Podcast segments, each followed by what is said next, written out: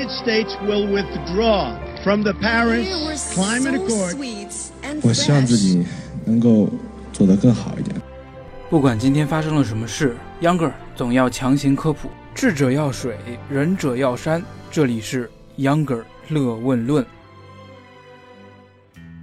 大家好，欢迎收听 Younger 乐问论。我是在六幺八当天没网购，因为根本没钱买的 Younger。虽然没买东西，但是 Younger 还是在题目里写了：珍惜你和快递小哥还能相会的日子吧。为什么这么说呢？且听 Younger 慢慢道来。六幺八作为中国电商快和双十一期间的年终促销，已经在数字上和双十一不相上下了。根据京东公布的数字，从六月一号到十八号，京东六幺八全民年终购物节累计下单金额达一千一百九十九亿元。京东方面表示，要完成所有这些商品的配送，快递小哥共需要走五亿公里。讲到这里，秧歌就要进入今天的主题了，那就是快递的未来。因为京东的物流是自营的，京东说。啊，六幺八要干掉双十一，那么京东的快递员就要和菜鸟联盟里那些什么通什么达，在电商快递上拥有一样多的人数。与其说京东是一个电商，倒不如说它是一个顺丰纠集体。想要成为第一电商的刘强东，很早就说过，以后要管理一百万快递员。可能他是真的这么准备的，但很明显，和秧歌一样都是老刘家的他，随时都还留了一手。让我们看看下面这条新闻。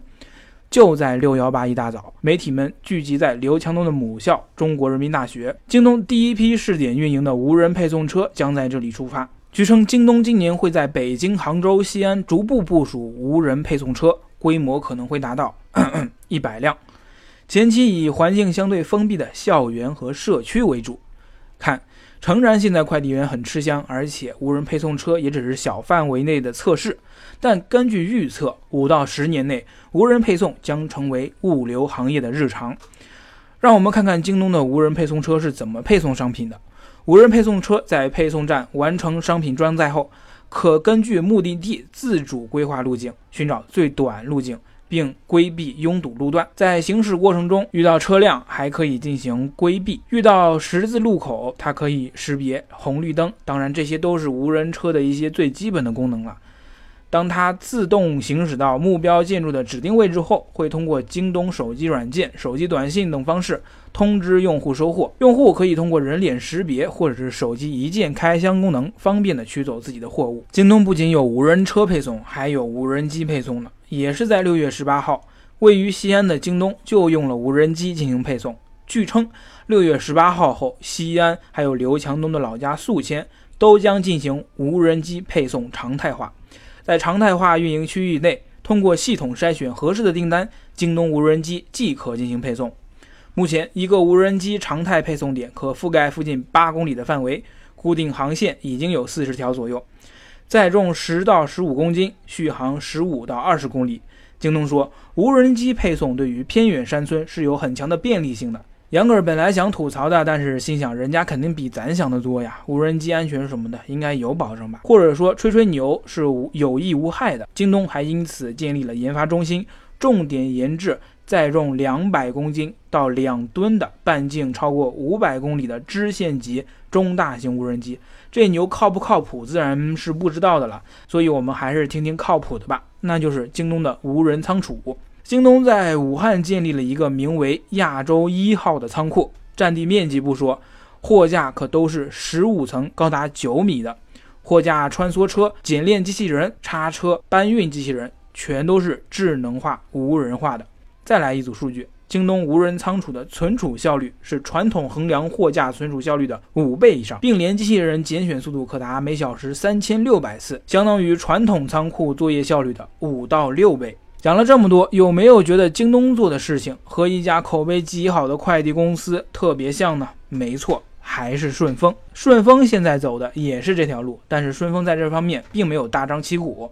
或许他们觉得自己技术还不够成熟，但是确实一直在朝这个方向走。于是这家公司更关心自己的命运是否掌握在自己的手上。月初的时候，顺丰和菜鸟互骂，京东马上出来站队顺丰。看来这两家公司的价值观是一样的啊，网络上也疯传去年刘强东的精准预言，让我们来听一下。菜鸟网络本质上呢，还是要在几个快递公司之上搭建数据系统。说的好听点呢，就说是降低这个提升这几快递公司效率；说的难听一点呢，最后你等着瞧？嗯，几家快递公司呢，大部分利润都会被菜鸟物流给吸走的。你怕不怕这么说有人不高兴啊？其实他们现在都知道，但是只是现在呢，已经没有人能离开了，因为你不这么做，不听的，你立马踢出去，踢出你的包裹量可能百分之五十就没有了。嗯，虽然命根子呢已经被抓在手里面，只有一家顺丰。是拒绝这么做的。我相信将来只有一个顺丰能够在独立的快递公司能够长时间的存在下去，而且能够拥有很好的利润。这段话当然是和今天的主题有点不太相符，但是也侧面印证了京东和顺丰的心理，他们都想做行业第一，因此发展无人配送几乎是英雄所见略同。这也包括了以前啊不想做物流，但是现在醒悟了的阿里巴巴。阿里巴巴和顺丰作为电商和物流的两个极端，都在朝中间发力，而且都放出了消息说要推无人配送。但是真正做到他们想做的，只有京东。京东已经是成功的物流和电商复合体了，而且京东的无人化物流走的也比较快。想象一下吧，五年后的一天，当你收到快递的时候，京东提醒你不用下楼，在阳台打开窗户即可。那时是一个什么场景呢？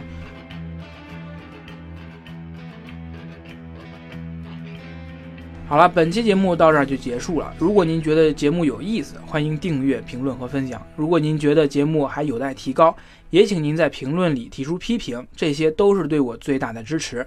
也欢迎微信公众号搜索“秧歌同学”，秧歌是扭秧歌的秧歌，在那儿呢，您可以每天额外收到一分钟的新鲜知识。非常感谢您的收听，我们下期节目见喽。